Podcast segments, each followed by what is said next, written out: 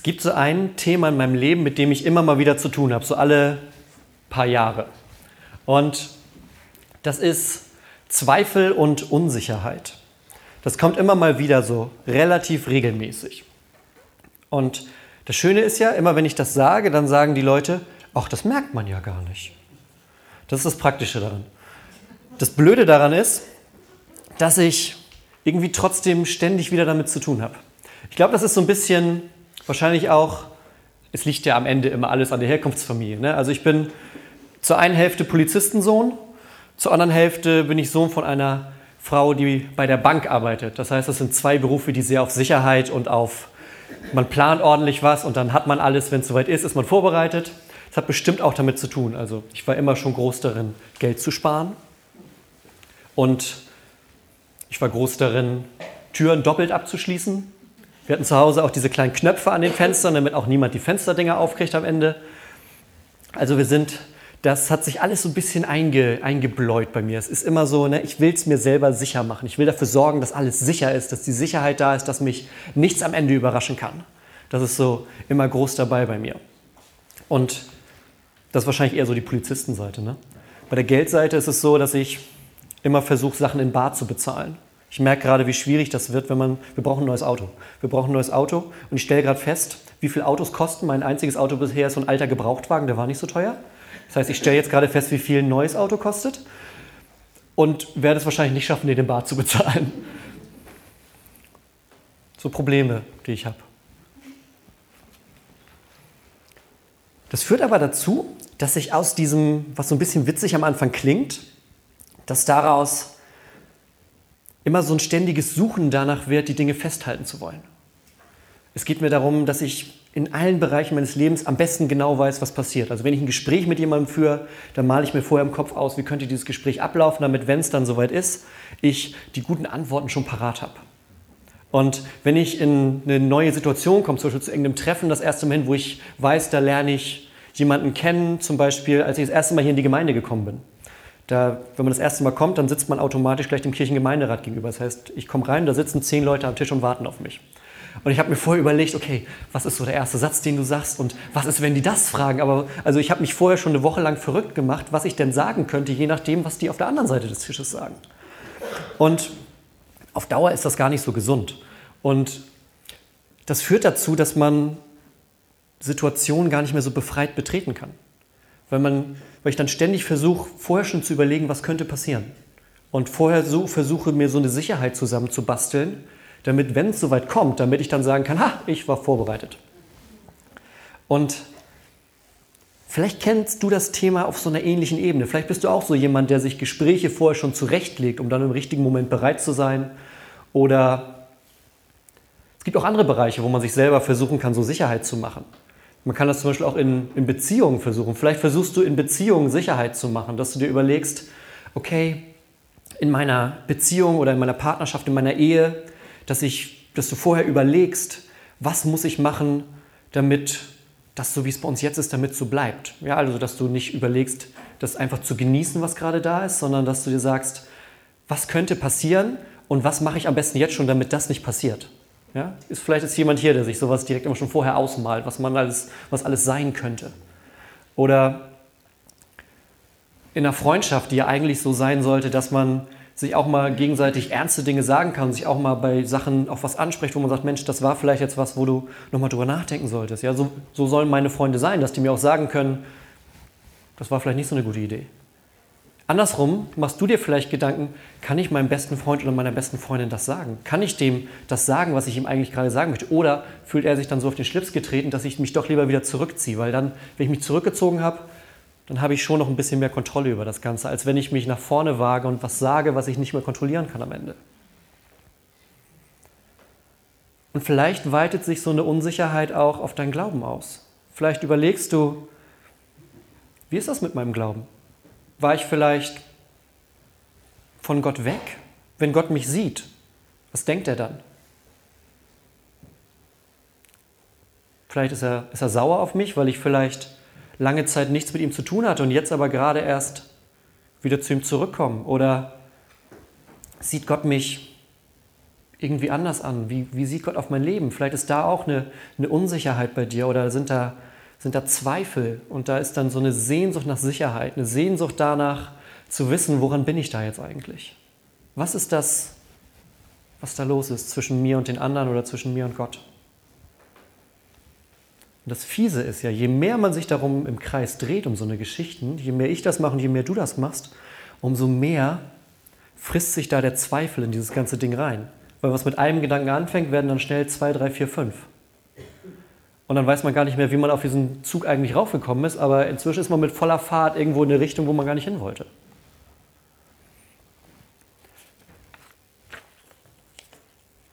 Und das ist nicht nur ein Thema zwischen uns jetzt hier, wenn wir hier in der Kirche sitzen und uns darüber unterhalten, sondern das ist ein globales, großes Thema. Das ist so ein großes Thema, dass es in der einer der ersten Geschichten, die wir nach Ostern in der Bibel lesen können, dass es da auftaucht. Da gibt es nämlich jemanden, der heißt Thomas. Und der Thomas, der hört von seinen anderen Jüngerfreunden, also Thomas ist auch einer der Jünger von Jesus, und er hört von seinen anderen Jüngerfreunden, du Thomas, wir waren doch letztens dabei, als Jesus gekreuzigt wurde und gestorben ist. Pass auf, der ist wieder da.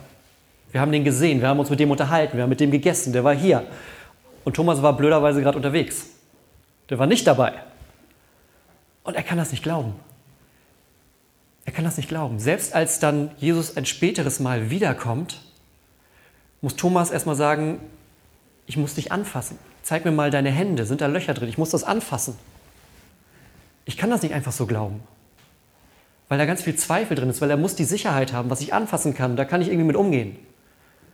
Was ich nur so gehört habe, so schön es auch klingen mag. Es gibt Menschen, die sagen dann, kann ich nichts mehr anfangen. Ich muss das angefasst haben, ich muss das gesehen haben, ich muss mit eigenen Augen. Und Jesus sagt dann zu ihm, Mensch Thomas, so gut ist das nicht, dass du das immer alles so, Glaube ist was anderes, sagt er. Glaube ist Vertrauen, Glaube ist in sich zu spüren und zu merken und in sich zu verankern, zu wissen, selbst wenn ich Jesus nicht angefasst habe, weiß ich, dass er da ist. Er sagt, was sollen denn die ganzen anderen machen, die mich nicht gesehen haben und trotzdem glauben? Und über genau dieses Thema geht es nämlich heute. Um genau dieses Thema, dieses Ringen von Sicherheit und Zweifel. Das Schöne ist nämlich,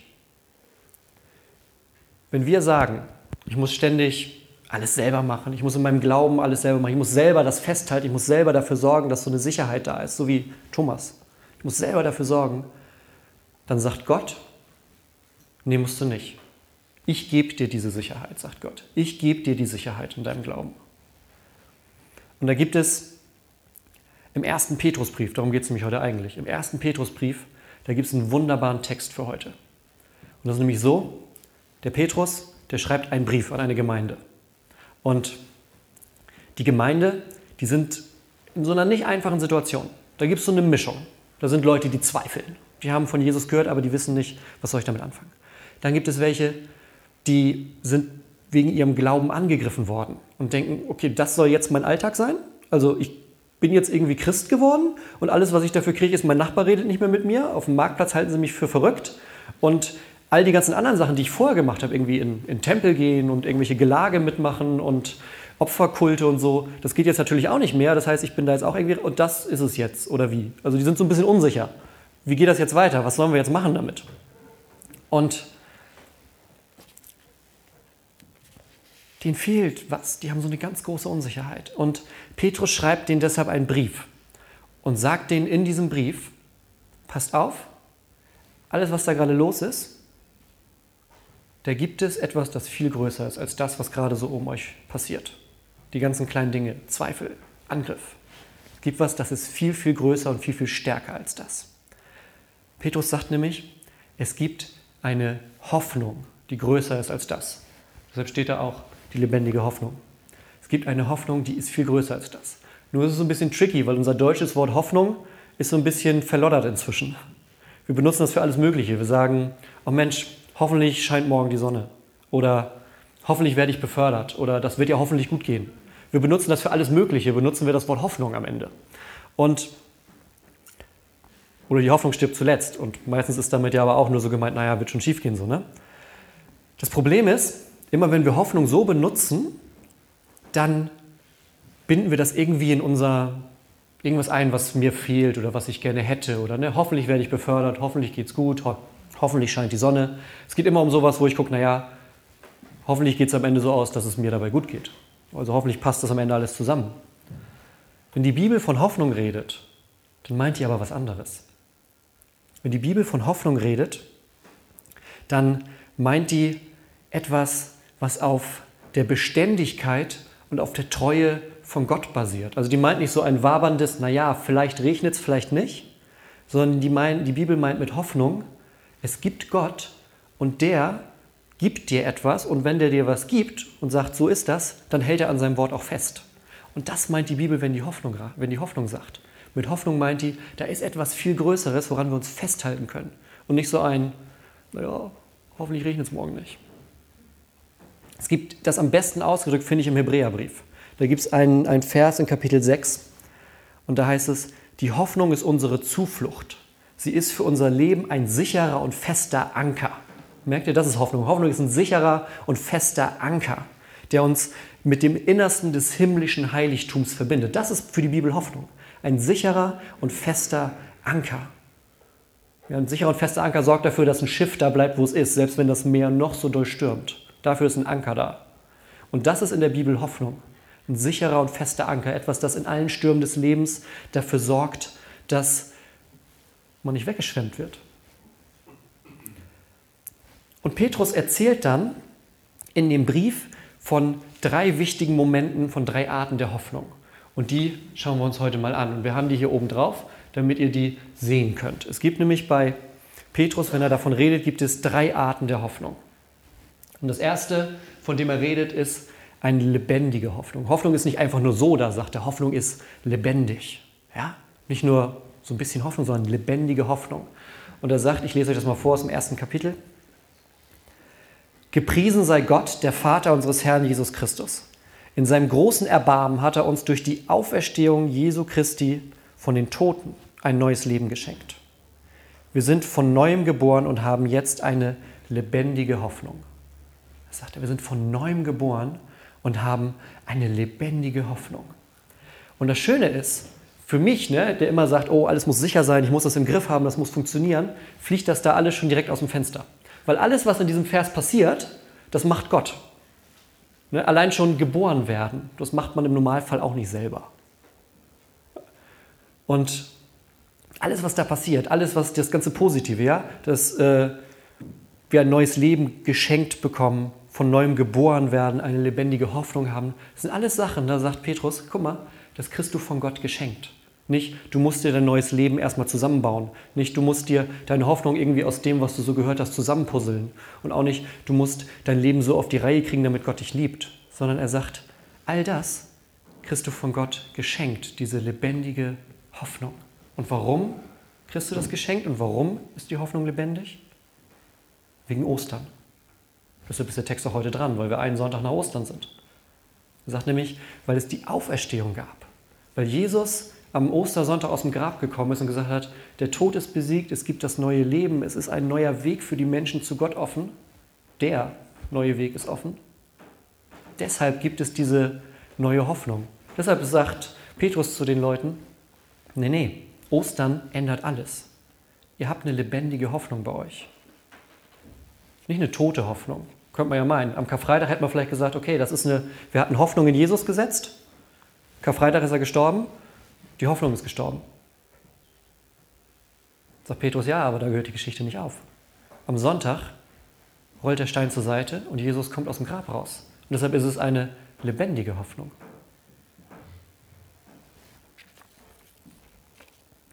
Das Zweite, was diese Hoffnung ist, ist, dass sie anwesend ist. Ich sage euch mal, wo er das sagt. Das ist nämlich auch weiter in Kapitel 1, da sagt er, ihr habt allen Grund, euch zu freuen und zu jubeln. Schon mal gut.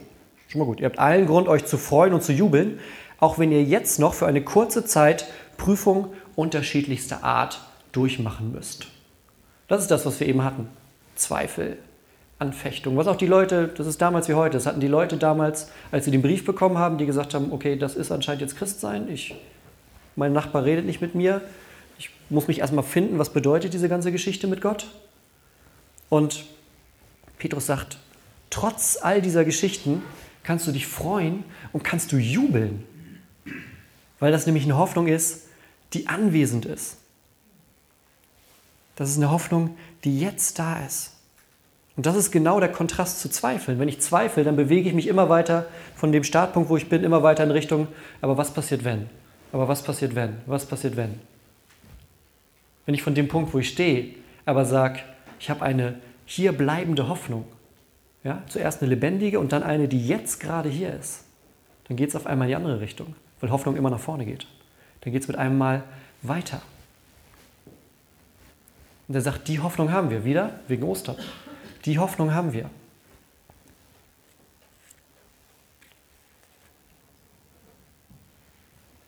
Und er sagt, das Dritte, die dritte Hoffnung, die ganz wichtig ist, das ist die zukünftige Hoffnung. Sagt, Petrus sagt, die Aussicht auf ein unvergängliches und makelloses Erbe die Aussicht auf ein unvergängliches und makelloses Erbe, das nie seinen Wert verlieren wird. Gott hält das nämlich im Himmel für euch bereit. Das sagt Petrus damals zu den Leuten, die seinen Brief kriegen. Und das hören wir heute genauso durch den Text der Bibel für uns. Die Hoffnung ist lebendig, weil Jesus lebendig ist. Die Hoffnung ist jetzt hier anwesend, weil Jesus jetzt hier anwesend ist. Und die Hoffnung ist zukünftig, und es, es gibt da dieses schöne Bild, was er sagt. Er sagt, das ist eine, ein im Himmel aufbewahrtes Erbe. Und das finde ich genial. Ich finde das genial. Dieses Bild davon, im Himmel wird für jeden von uns ein Erbe aufbewahrt. Erbe ist ja das, was man sozusagen, ne, ihr kennt was, ihr wisst, was ein Erbe ist, muss ich auch nicht erklären. Ein Erbe ist das, was man bekommt, was man bekommt, auch wenn man es sich gar nicht verdient hat. Ein Erbe kriegt man, weil jemand anders sich was verdient hat. Und dann irgendwann bekomme ich mein Erbe daraus sozusagen.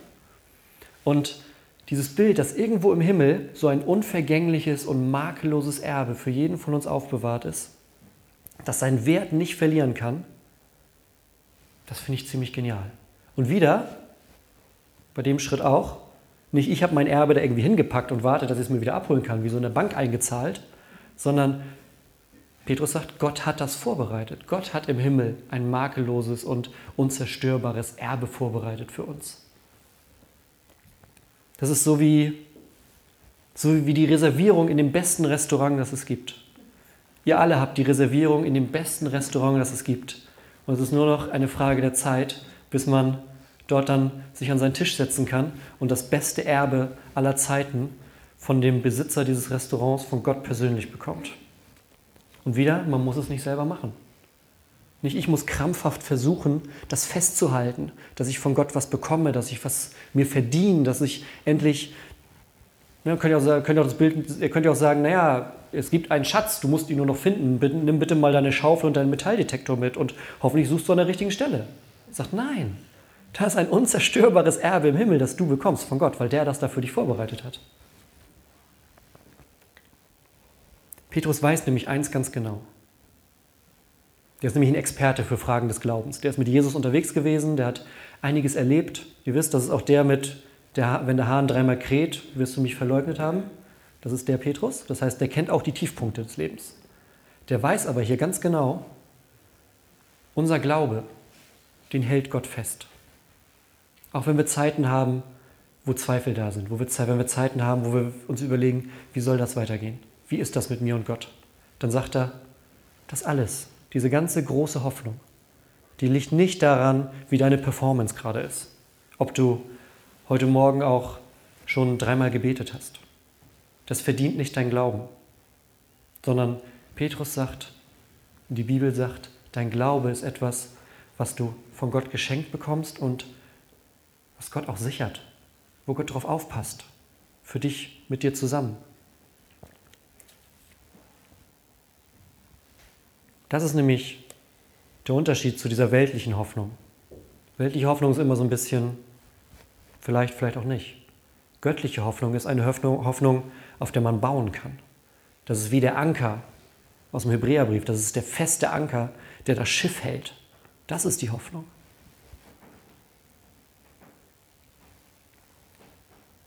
Das ist eine Wahrheit, die nicht ins Wanken gerät. Das ist die göttliche Hoffnung. Und die ist für immer mit der Auferstehung Jesu verbunden. Das ist nämlich der Grund von dieser Hoffnung. Das Kreuz und das Grab, zwei Momente, die wie nichts anderes für Tod stehen. Ja, ein Kreuz, an dem man stirbt und ein Grab, in das tote Körper gelegt werden, werden durch ein Wochenende zu den größten Symbolen von Hoffnung und Leben. So sehr, dass auch 2000 Jahre später Menschen sich immer noch unter diesem Kreuz versammeln und sagen, das, was da passiert ist, das ist die Hoffnung für mein Leben, das ist die Hoffnung, auf der ich stehe. Und das ist eine lebendige Hoffnung, weil der, der es erwirkt hat, jetzt auch lebendig ist, weil er nämlich nicht im Grab geblieben ist. Und das Schöne ist, bei diesen ganzen Sachen, die ihr jetzt gerade gehört habt, mit diesen ganzen Sachen, die du gehört hast, damit bist du gemeint. Dich hält Jesus fest. Das, was wir gerade gehört haben, das ist deine Hoffnung. Dein Erbe im Himmel, das Gott vorbereitet hat, auf das Gott aufpasst, bis es soweit ist für dich.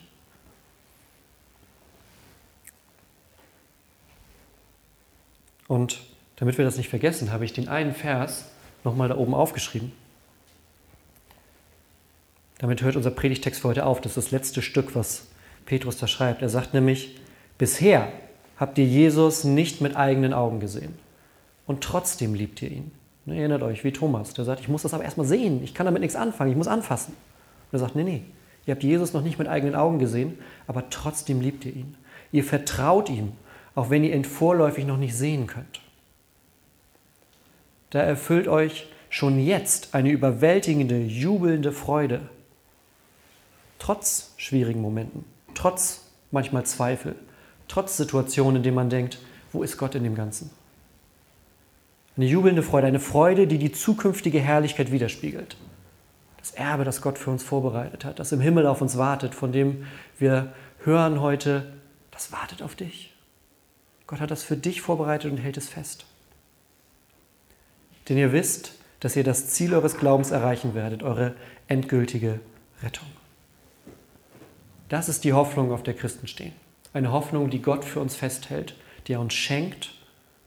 Das ist der Glaube, den wir haben. Das ist die Hoffnung. Nicht ein, hoffentlich regnet es morgen nicht. Ich merke langsam, wie albern der Satz, hoffentlich regnet es morgen nicht, ist, nachdem wir das alles gehört haben. Das ist ein fester Anker, der dein Leben bei Gott verankert. Nicht, weil du es endlich hingekriegt hast, diesen Anker in den Boden reinzukriegen, sondern weil Gott gesagt hat, Jesus ist wieder da, ist von den Toten zurück. Und wenn du an ihn glaubst, dann gehörst du mit zu dieser Erbengemeinschaft. Dann gehörst du mit zu dieser großen Familie Gottes, die den Weg gemeinsam durch dieses Leben durchgeht. Klar, auch durch schwere Momente, aber immer mit beiden Beinen auf dieser Hoffnung. Mit beiden Beinen auf einer Hoffnung, die nicht zerstört werden kann. Und das ist für dich, das hat Gott für dich gemacht. Deshalb ist Jesus Karfreitag ans Kreuz gegangen. Deshalb ist er am Ostersonntag wiedergekommen für dich. Um dir zu zeigen, das ist eine lebendige Hoffnung. Nicht was Totes und Altes, das wir vergessen, sondern lebendig und kraftvoll und unzerstörbar. Für dich. Wenn wir heute die Kirche verlassen, fällt es uns vielleicht etwas leichter, die Dinge, die wir im Leben manchmal so unglaublich groß machen, loszulassen. Und zu sagen, egal was da gerade los ist, das Wichtige, das Entscheidende ist schon passiert. Das Entscheidende ist die Hoffnung, auf der ich stehe. Das ist die Hoffnung, die Gott mir gegeben hat. Das ist die Hoffnung, die Gott in mein Herz gegossen hat. Das ist die Hoffnung, die unzerstörbar ist, weil Gott sie festhält, weil er für mich drauf aufpasst. Amen.